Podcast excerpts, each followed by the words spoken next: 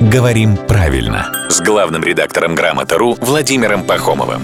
Здравствуйте, Володя. Доброе утро. Тут у нас в эфире с Евой э, была ситуация, ну, как обычный живой разговор.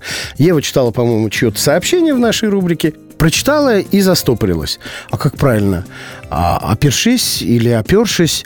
И вот я сказал, что опершись, как мне кажется, ну и, соответственно, там нашлись слушатели, которые стали меня стыдить, что я неправильно сказал.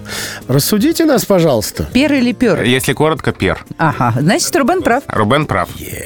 Это был спойлер, а теперь почему? Глагол «опереться» вообще очень интересный. У него все наперекосяк с формами, потому что, как мы говорим, «обопрусь», «обопрется». Но в прошедшем времени «оперся», «оперлась», оперлось и оперлось. Видите, сколько разных форм? В деепричастии предпочтительно все-таки опершись для речи в эфире. Вариант опершись есть в словарях, но он не на первом месте. Так что Рубен прав. Да. Ну, в общем, каяться не придется. Я очень не люблю этого делать, тем более Но Ну, за- прилюдно. зато но- ты можешь теперь опершись ну. на с- факты Да.